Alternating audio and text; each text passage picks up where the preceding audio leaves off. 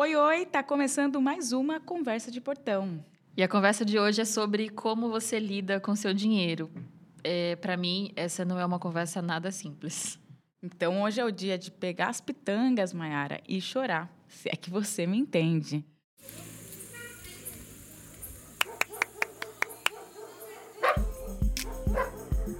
Eu sou Mayara Penina.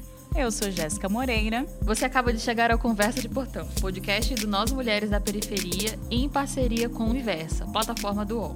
Aqui, a conversa entre mulheres vira notícia.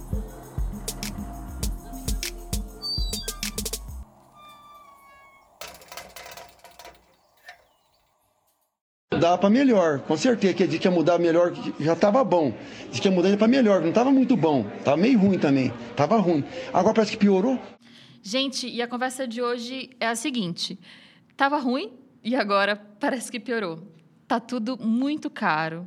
O poder de compra dos brasileiros foi para as cucuias e as reclamações sobre as idas ao supermercado se acumulam. Falta dinheiro para pagar o aluguel e até para comer.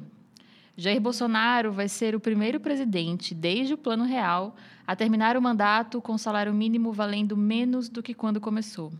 Pois é, Mayara. Com os efeitos da baixa renda, dados do final de 2021 do Serviço de Proteção ao Crédito, mais conhecido como SPC Brasil, mostram que 46% dos brasileiros excessivamente endividados são jovens entre 25 e 29 anos, e 19% de quem está endividado segue também na faixa dos 18 aos 24 anos. Esse episódio é para você que está lascada ou lascado. Colamos no portão da Mari Ferreira, especialista em educação financeira e que ajuda as pessoas a saírem do sufoco. A gente conversou sobre as saídas individuais e também coletivas para este problemão. Ouvidos atentos e bora lá! Mari, para começar, você pode explicar para a gente por que, que é que está tudo tão caro? Como é que a gente foi chegar nessa situação? Essa crise que não tem precedentes, né, da nossa história moderna, não tem, é, pegou todo mundo de surpresa, principalmente porque ninguém tinha organização antes dela. Estava todo mundo vivendo com o salário do mês, seja ele baixo ou alto. O pessoal consome. Quem recebe salário baixo gasta tudo que recebe, quem recebe salário alto gasta tudo que recebe. Então, todo mundo vivendo no limite da própria renda, né, da própria realidade financeira. Acaba a renda o país entra, né, o mundo, na verdade, entra em um colapso financeiro, as pessoas ficam basicamente sem nada. Sim, Mari. Eu sou uma das mulheres brasileiras que vive no limite. Tudo que eu recebo eu gasto e estou sempre correndo atrás do prejuízo. Então, para mim, funciona assim: se faltar trabalho, eu tô lascada porque eu não tenho dinheiro para o próximo mês. Então, inclusive, fica até um convite para você contribuir com a campanha de financiamento do Nós no Catarse, porque assim eu vou sempre ter emprego. É, isso porque, nos últimos dois anos, o preço médio dos produtos e serviços consumidos pelas famílias brasileiras subiu 16,7%. Só que a renda dos brasileiros não acompanhou, chegou em seu pior nível nos últimos 10 anos. A comida, os combustíveis e a energia elétrica de casa são os itens que mais subiram de preço, acima do índice geral de inflação. E dessa vez, como a Jéssica disse, pegou até os jovens é uma coisa assim muito recente, é um olhar muito recente para finanças.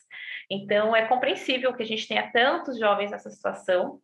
Só que é importante frisar que tem que ser uma fase passageira e pode ser, caso a gente entenda a necessidade e a urgência de olhar para os números e querer sair dessa situação, para que a gente tenha uma vida melhor e uma velhice segura. Porque do jeito que a gente está caminhando, vai ser difícil ter uma vida digna na velhice, porque vai ser uma vida de muita dependência de programas sociais e de familiares.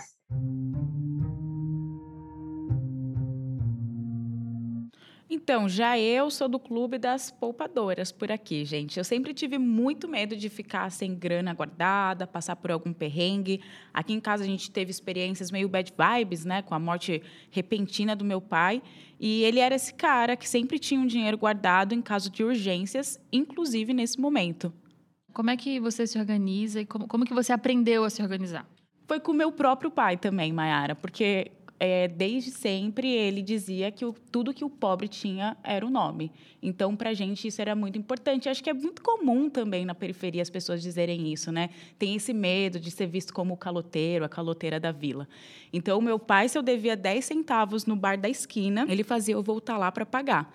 Então eu cresci com isso, entendendo que eu tinha que gastar só o que eu tinha, né? Então, até hoje eu não faço muitas contas parceladas, eu não tenho cartão de crédito.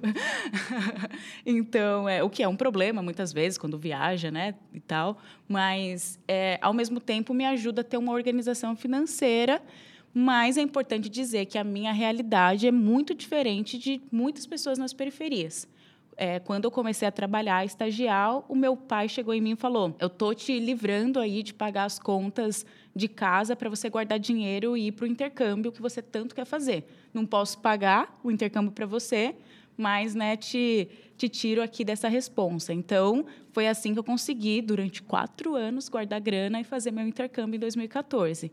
É, mas eu também nunca paguei aluguel. E na minha família também a gente nunca pagou aluguel o que eu acho que é bem diferente, acho que você pode falar um pouco dessa experiência, de outras pessoas, né? Famílias inteiras que têm que pagar aí um preço altíssimo de aluguel e fica difícil guardar dinheiro no final do mês, né? Mas me conta, como que é isso de não ter cartão de crédito? Como é que você faz? Eu acho que eu sou um. Então, como eu sigo muito aí as coisas que meu pai dizia, e eu tenho esse negócio de não comprar nada parcelado, né? Então, para mim, o cartão de crédito é um jeito moderno de você parcelar coisas. E aí eu tenho receio, medo. E, enfim, né, como eu tive essas várias experiências, pessoas morrendo repentinamente na minha família, eu penso, gente, se eu morrer amanhã, essas dívidas vão ficar para quem? Então eu não quero dar trabalho para ninguém. E aí eu prefiro não ter. Mas é um BOzinho também, né? Recentemente, pelo Nós Mulheres da Periferia, eu fui para o Uruguai. E aí seria bom se eu tivesse cartão de crédito para milhas, para usar o cartão de crédito fora.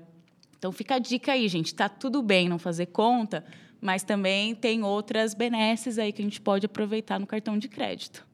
Engraçado isso que hum, são caminhos diferentes, né? Apesar da gente ter uma origem é, parecida, é, eu penso sempre assim, ah, eu, já passei tanto perrengue, então vou gastar mesmo. É, eu queria saber, então, da Mari, agora, assim, como que foi este caminho para você, o caminho da organização financeira? Então, desde meus 18 anos, eu já trabalho em banco, né? Já trabalhei em banco, fiquei 13 anos trabalhando em banco. E, em paralelo, sempre fui uma pessoa muito organizada financeiramente, até porque eu venho de uma infância difícil, de bastante dificuldade financeira mesmo. Então, é, quando eu cresci, tive a primeira oportunidade de trabalho e geração de renda, eu entendi que eu precisava ser mais organizada para não repetir os erros aí da minha família, enfim. Bem legal, Mari, você trazer isso, né? Eu acho que existem também serviços gratuitos que as famílias podem acessar e que ainda não conhecem. Eu mesma não sabia que, por exemplo, todo brasileiro tem direito de ter uma conta corrente e um pacote de serviços gratuitos. Quais são as outras coisas que brasileiros, brasileiras também podem ter acesso e que não nos falam tanto?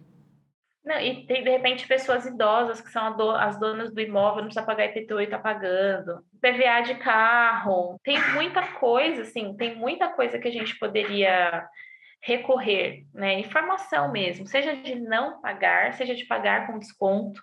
Cartão de crédito, tem um monte de programa de benefício que às vezes a pessoa não sabe, ela já está fazendo uma coisa de graça, ela está pagando, e o cartão de crédito já teria esse benefício, né? Sei lá, chaveiro quebrou um vidro em casa, entupiu um cano, vários cartões de crédito têm seguro para isso. E a gente nem tchum, né? E contrata alguém para fazer. Então, é, temos sim que ficar um pouco mais atentos a, para onde nosso dinheiro está indo, qual é a real necessidade nesse momento. Então, eu acho que é importante a gente reconhecer qual a nossa realidade financeira, os privilégios e os benefícios que a gente pode contar. Será que a minha cidade tem algum programa de benefício? um auxílio alimentação, a igreja do meu bairro entrega cestas básicas, o que, será que eu tenho ao meu, ao meu dispor, se a minha renda está muito baixa, para que eu consiga sobreviver, é, passar por essa fase, né? Se a minha renda está mais alta, tenho tranquilidade de, de, fazer um corte ou outro, que luxo ou é, qual excesso será que eu estou cometendo que está fazendo com que minhas contas não fechem? Eu acho que olhar mesmo para onde nosso dinheiro vai e quais são as alternativas tem que ser feito. É, a gente acaba deixando para lá, normalmente, porque é um assunto que machuca, mas ou a gente olha para os números né, e, e para as nossas necessidades enquanto há como corrigir, ou a gente vai simplesmente aceitar que o nome está sujo, vai aceitar que está inadimplente e a vida tende no longo prazo a ser mais difícil do que agora no curto prazo, que é uma fase em que a gente poderia fazer algo para sair dela. Para alguns, conseguir salvar 100 reais no mês para pagar a conta de água, de energia, já é ótimo. Para outros, 100 reais não faz cócegas. Porque 100 reais é um delivery que a pessoa pediu e ela nem viu com o que ela gastou. Então, dependendo da realidade financeira de cada um, os valores mudam. O que a gente precisa é ter uma organização financeira básica de saber quanto entra, quanto sai, para onde esse dinheiro está indo e se a gente realmente gostaria que o dinheiro fosse para esse destino. Então, é, ah, eu estou gastando tanto com aluguel, tanto com alimentação, com transporte, com, com vestimenta, e aquele outro dinheiro que eu não sei para onde foi. Todo mundo tem um dinheiro que não sabe para onde vai. Pode parecer óbvio essa coisa que você disse de saber exatamente o que entra na conta e o que, sai da própria conta, mas não é. Não é porque, para mim, não é assim. Quer dizer, não era, agora está sendo, estou me esforçando para que seja. É porque existem muitos gastos invisíveis. Né? É, para mim, esse, o gasto com delivery, por exemplo, é um gasto invisível. Tem uma outra coisa também que eu não aprendi educação financeira em casa e nem na escola.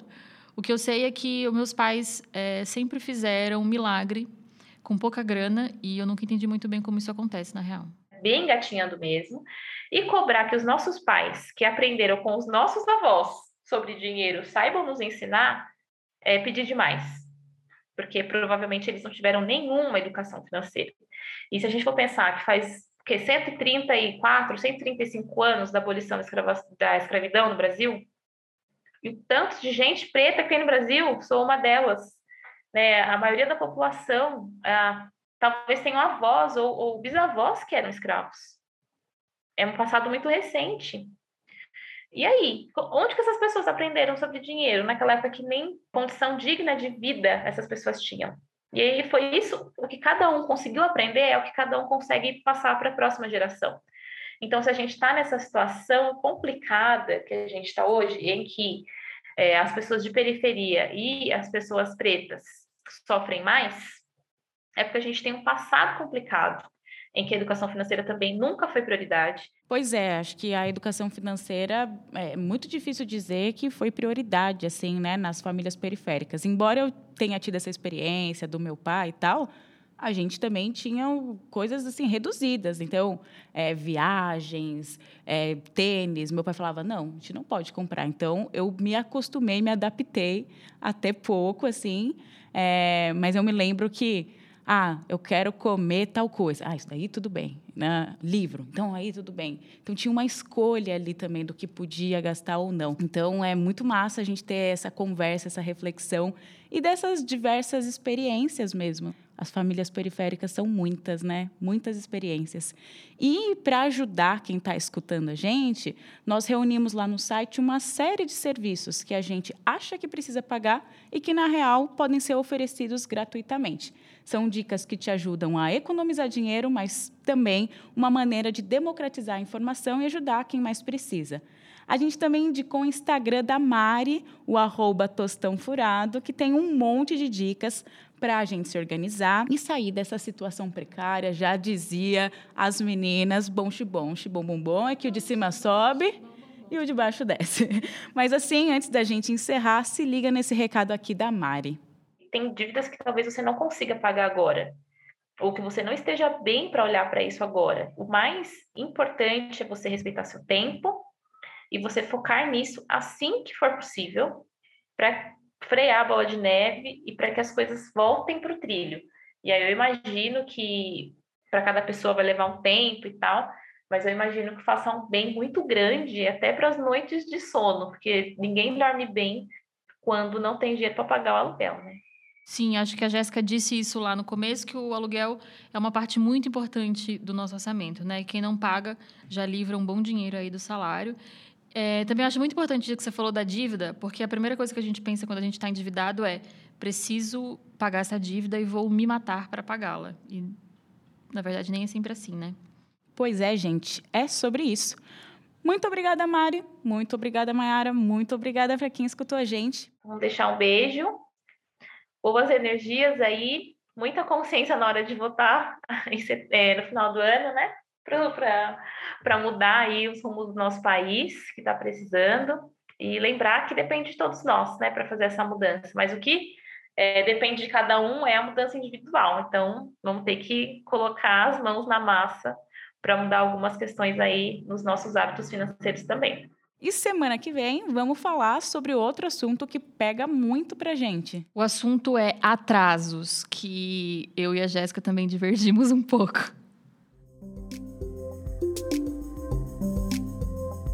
O Conversa de Portão é um podcast produzido pelo Nós Mulheres da Periferia em parceria com o Universa, uma plataforma do UOL.